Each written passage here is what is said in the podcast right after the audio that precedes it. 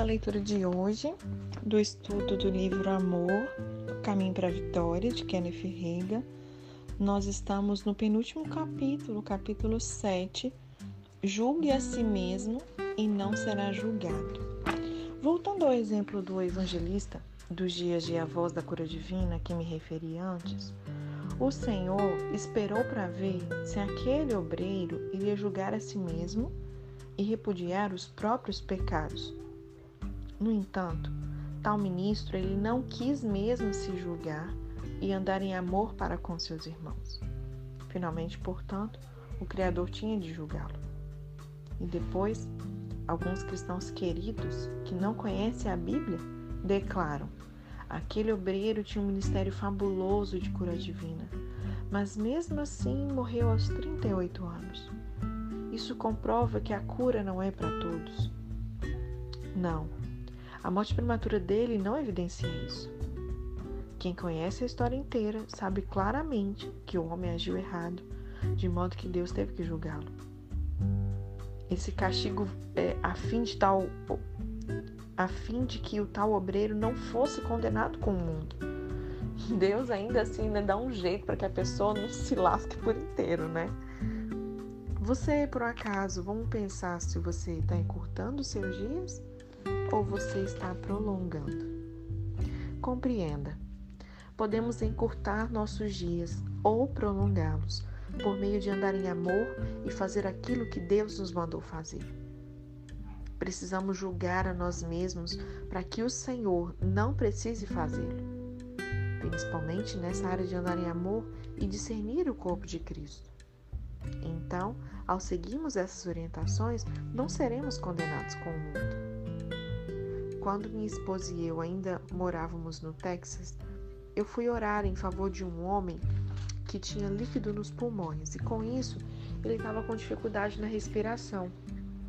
Os médicos tinham diagnosticado câncer nos pulmões e afirmado que estes só poderiam ser drenados um certo número de vezes.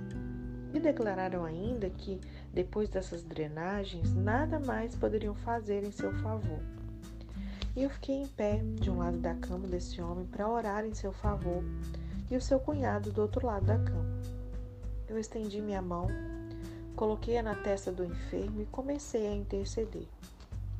Enquanto eu clamava, eu senti uma mão quente pegar a minha mão e tirar ela da testa do enfermo. Eu abri meus olhos e olhei para ele. Pensava que eu tinha feito pressão demais na sua testa e por causa disso ele havia afastado a minha mão. Voltei, pois, a colocar a mão na testa do enfermo, fechei os olhos e comecei a orar. Mas a mesma coisa aconteceu de novo. Eu senti uma mão quente tirar minha mão daquele homem. Da terceira vez, eu mantive meus olhos abertos. Coloquei a mão na testa do doente e fiquei observando tudo. Não havia nada de visível mas simplesmente eu senti uma mão tirar a minha de cima da cabeça daquele necessitado. E finalmente eu perguntei a Deus, Senhor, por que, que o Senhor tirou dele a minha mão? E o Senhor respondeu, porque ele vai morrer. E eu disse, mas Senhor, ele está com apenas 43 anos. Tu nos prometeste vida longa. Ele é muito jovem para falecer. Por que, que isso tem que acontecer? Senhor me explicou. Faz 30 anos que eu espero ele julgar a si mesmo, repudiar os próprios pecados e viver corretamente. Ele foi salvo aos 13 anos de idade. Certa vez, eu o curei quando ele quebrou sua coluna depois de ter abandonado a esposa e ter passado a viver no adultério. Durante 30 anos eu aguardei dando-lhe a oportunidade de se julgar, mas ele não quis.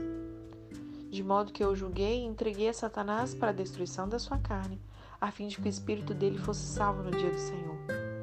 Por isso, não mexa com ele e deixe que caminhe para o lar celestial. Ele está pronto agora. É interessante, né, gente? Por, a gente acha que sabe muito das coisas, né? Questionar a Deus sobre morte de pessoas. Então, assim, Deus sabia, por exemplo, no exemplo que a gente acabou de ler, que esse homem nesse momento ele estava a salvo. Então, para Deus, muito mais importava que ele morresse fisicamente, mas permanecesse salvo, do que ele pudesse perder a salvação dele. Não é verdade? A gente só olha, nossa, que Deus mal, castigando a pessoa e tal. Não, pelo contrário. Né? A gente precisa realmente renovar a nossa mente com relação a esses conceitos. Para mim, tudo isso era uma revelação muito nova, pois eu não sabia nada disso com relação a esse homem. Mas quando algo acontece, não aceito sem mais nem menos, mas eu faço uma verificação. A Bíblia nos aconselha, lá em 1 Tessalonicenses 5,21, examinai tudo, retende o bem. Dessa forma, eu falei com a irmã dele. Contei-lhe o que o Senhor me dissera. E ela reforçou: sim, foi isso mesmo que aconteceu. Ele deixou a esposa e foi viver com outra mulher. Certo dia, trabalhando em uma construção, ele caiu do andame e quebrou a coluna. E a irmã me contou ainda que a mulher com quem ele morava não queria cuidar dele, de modo que ele voltou para a esposa. Começou a orar e retornou à comunhão com Deus. Então disse à esposa: Estou curado. Ele queria que o médico lhe removesse todo o engessamento. Ao que o especialista retrucou: Não, não posso fazer isso. Se eu tirar o gesso agora, você ficará coberto de hematomas e cairá morto no chão. Pois bem, o homem finalmente persuadiu a irmã a pegar o facão de cortar a carne e ajudá-lo a arrancar aquele gesso. Então ele saiu da cama exatamente conforme o médico avisara. Ficou coberto de hematomas e caiu no chão como morto. Mas então, de repente, se levantou completamente curado. Nem por isso, porém, julgou a si mesmo. Deus tinha me avisado. Curei o problema da coluna e eu esperei 30 anos que ele se endireitasse e repudiasse seu pecado. Pois bem, estando eu em pé naquele quarto intercedendo pelo homem, não orei mais quando o Senhor me proibiu. O homem me pediu que o levasse ao hospital para que se submetesse a uma drenagem nos pulmões, e depois desse procedimento conseguiu respirar melhor e assim voltou para casa. Não estava confinado à cama. Naquela tarde, minha esposa e eu saímos de carro para o leste do Texas a fim de realizar uma campanha de reavivamento. O primeiro culto foi no domingo. À noite tocou o telefone e a irmã daquele enfermo quis falar conosco. E ela nos contou. Meu irmão foi encontrar-se com o Senhor há poucos minutos. E em seguida descreveu o acontecido. Ela disse: O médico foi até nossa casa e almoçou conosco no domingo. A doença desse homem era terminal mas não estava perto da morte naqueles tempos. Tipo, não era a hora dele morrer ainda, entende? Ele ainda, é, ainda conseguia ir à mesa e almoçar bem com eles. E aí irmã relatou. Meu irmão perguntou ao médico: quanto tempo eu tenho ainda? E o médico respondeu: Você nem precisa se preocupar com a possibilidade de falecer dentro de seis meses. Não vai acontecer. Mas há limites para a quantidade de drenagem nos seus pulmões. Por outro lado, a ciência médica está é, em perpétua busca de cura para o câncer. Talvez dentro desses seis meses já terá surgido uma solução. E aí a irmã disse: Meu irmão comentou, talvez seja novidade para você que eu vou ao lar celestial às 22h20 nessa mesma noite. E no fim da tarde, a sua irmã foi à igreja. Contou ao pastor o que o seu irmão disse. O irmão não podia frequentar a igreja porque ele dava crises de tosse e perturbaria o culto. Por isso ele ficava em casa. Depois da reunião, o pastor foi de carro até a casa dele para ver como ele estava passando. Como era varão, o homem estava sentado na, na área da frente. O pastor disse àquela irmã: Encostei o carro na calçada e comecei a falar com ele. A área da casa dava para a calçada, de modo que o ministro conversou com aquele homem sem sequer descer do carro e perguntei a ele: Como está? E ele respondeu: Estou ótimo. E pensei comigo mesmo: São quase 20 horas agora mesmo e ele me parece estar muito bem. Não vai morrer às 10 e 20 Aqui está sentado na frente da casa conversando comigo e com isso eu continuei minha viagem para casa. Mal tinha entrado pela porta da frente, disse esse pastor. Tocou o telefone. era a irmã daquele homem me contando. Meu irmão morreu às 10 e 10 exatamente conforme ele prediz. Não era esse, por certo, o melhor de Deus. Não era a perfeita vontade do Pai que ele morresse aos 43 anos, mas sim que ele vivesse sem doença, sem enfermidade. No entanto, aquele indivíduo se recusou a julgar a si mesmo e andar em amor. A Bíblia diz lá em 1 Coríntios 11, 30, por causa disso, há entre vós muitos fracos e doentes, e muitos que dormem. Há, portanto, causas para as pessoas morrerem antes do tempo. O Senhor não quer que o seu povo deixe de viver o número total de seus dias na terra. É por esse motivo que necessitamos julgar a nós mesmos e verificar se realmente nós andamos em amor. Lembre-se, se você examinar a si mesmo, você não precisará ser julgado pelo Senhor. E o que, que significa julgar a si? significa se corrigir ao perceber um erro, dizendo: Senhor, pequei, me perdoa, por favor, e mudar de atitude. Em certa ocasião, eu realizei uma série de cultos de reavivamento a pedido de um pastor que era só um pouco mais velho do que eu. Naquela época eu estava apenas com 28 anos e ele com 30. Ele era casado, tinha dois filhos e pastoreava uma igreja que estava sendo bem sucedida. Dava para ver, porém, que alguma coisa estava errada com a sua vida e que se ele não a consertasse logo, ele entraria em apuros. Sua esposa e seus filhos iam até a mesa para almoçar conosco, mas ficavam quase tremendo de medo. O homem ficava furioso e destratava sua esposa. Finalmente, ela adquiriu uma enfermidade grave no estômago, provocada pelo seu nervosismo. Aquelas crianças pequenas ficavam com tanto medo dele que quase tremiam na sua presença. O homem dava crises de raiva e andava pela casa derrubando os objetos. Se alguma coisa não lhe agradasse totalmente, ele derrubava os pratos da mesa. E esse indivíduo era pastor. E eu fiquei hospedado na casa pastoral com ele e sua família, de modo que eu procurei conversar a respeito. E eu lhe disse: você vai estragar a saúde da sua esposa se você mantiver esse nível de comportamento.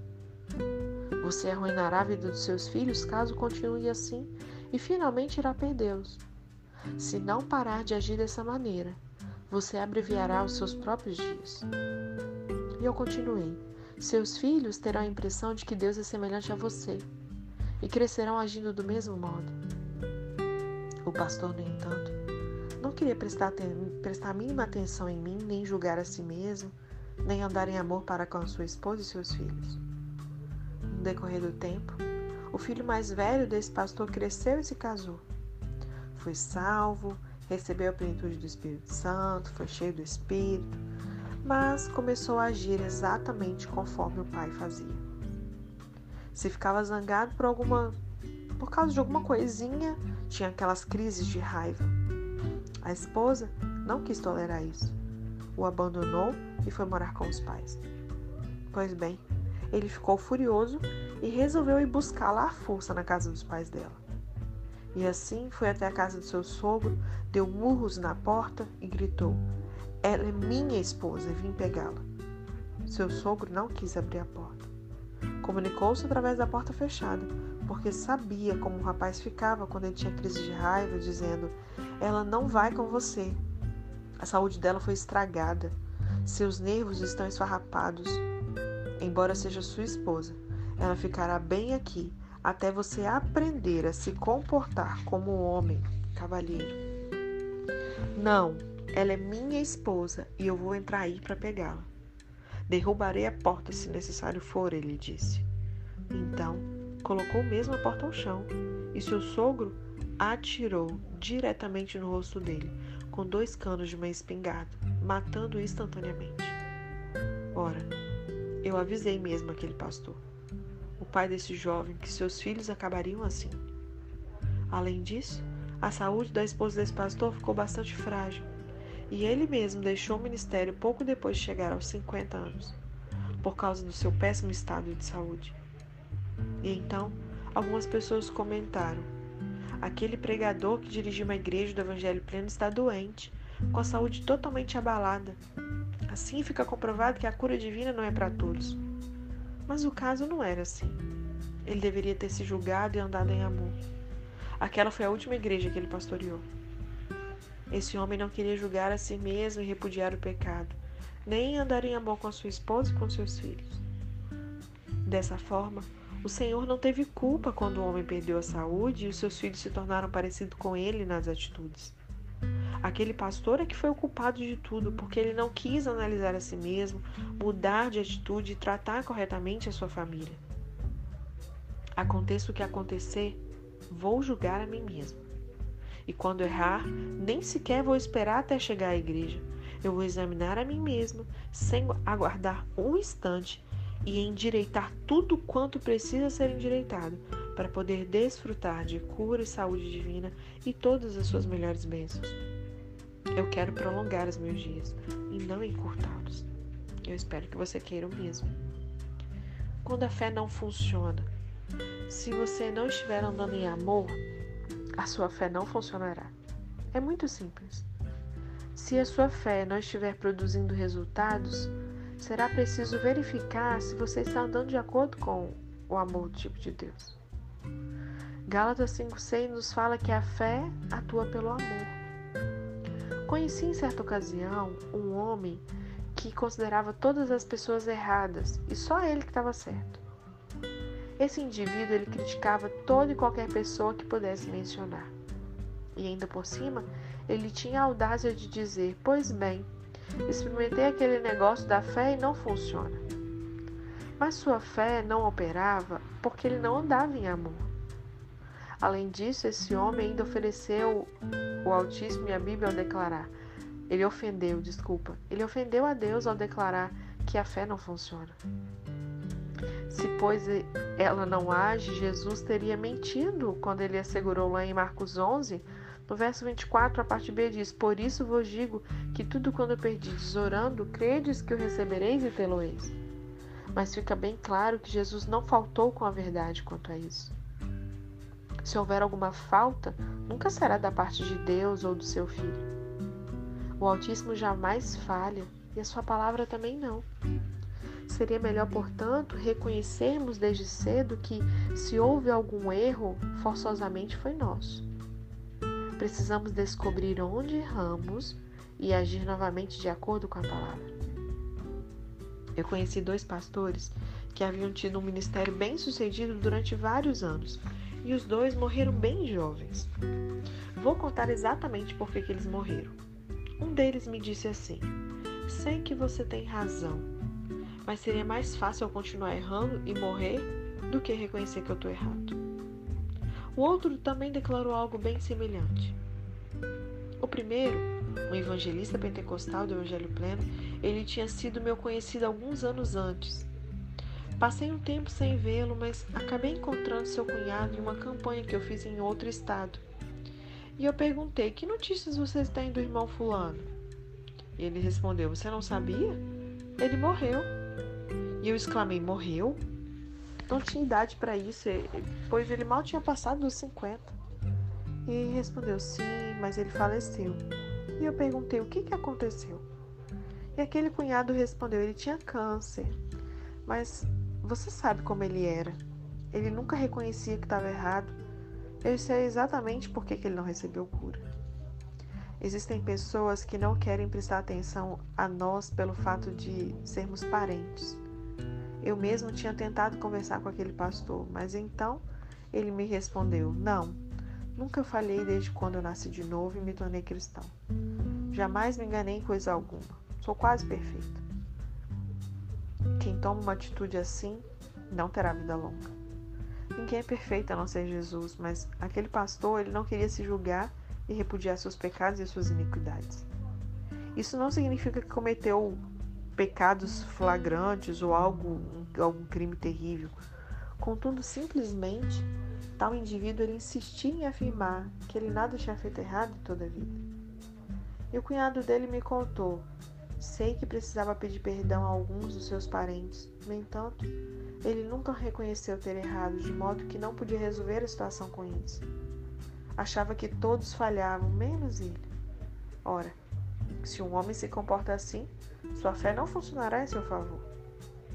Uma das razões para o Todo-Poderoso não abençoá-lo é que ele não se colocava em condições de receber a bênção divina. Mas louvado seja Deus. Sempre que eu percebo que eu cometi um erro, eu mudo meu comportamento. E você? Não vou ser cabeçudo, não direi que estou com razão quando realmente eu estiver errado. É muito importante andar em amor. Quer o melhor de Deus? Quer viver o cumprimento total dos seus dias na terra? Nunca alcançará isso a não ser que resolva em seu coração andar no amor divino. Meu alvo é buscar o melhor do Senhor, sem me acomodar com algo inferior a isso. Qual que é o seu objetivo? Como pode ter certeza de que receberá o melhor de Deus? Julgue a si mesmo no tocante ao pecado. Não quero dizer que deve avaliar a transgressão do seu próximo. A Bíblia só manda julgar a si mesmo, ok? Dê uma olhadinha novamente em Romanos 14, no verso 13, 1 Coríntios 11, verso 31 e 32. E fazendo isso, examine como anda no amor e como que você trata o corpo de Cristo. Em seguida, repudie o pecado e põe em prática o andar em amor em todas as áreas da sua vida.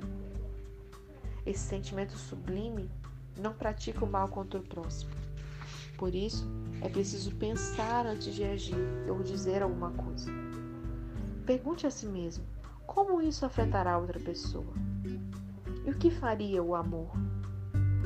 Se aquilo que está para dizer ou fazer causaria mal contra outra pessoa, não faça nem diga, porque então você não estaria andando em amor. Todo passo fora do amor é pecado, mas andar nele é cumprir a lei. Eu estou falando do amor do tipo de Deus, o qual é paciente, bondoso, jamais arde em ciúmes. Além disso, ele não é jactancioso, nem se vangloria, não se pavoneia com orgulho. O amor de Deus em nós não insiste nos próprios direitos nem na própria vontade, porque não é egoísta não se exaspera, não se queixa, nem se ressente. Não leva em conta o mal feito contra ele, nem presta atenção à injustiça por ele sofrida. Se você aprender a andar conforme o amor do Senhor, esse sentimento saneará qualquer situação difícil que existir. Não importa qual for, pois esse sentimento será a solução e tão somente andar nele claro que o amor do tipo de Deus não funcionará se não o puser em prática, exercendo e aperfeiçoando esse sentimento que está no seu coração antes de começar a colher as recompensas que ele produz. Suponhamos, por exemplo, que alguém fosse ao médico e que este lhe desse a receita do remédio apropriado. O enfermo levou a prescrição médica à farmácia, comprou o remédio, foi para casa mas deixou o medicamento na mesa e não tomou nenhuma dose.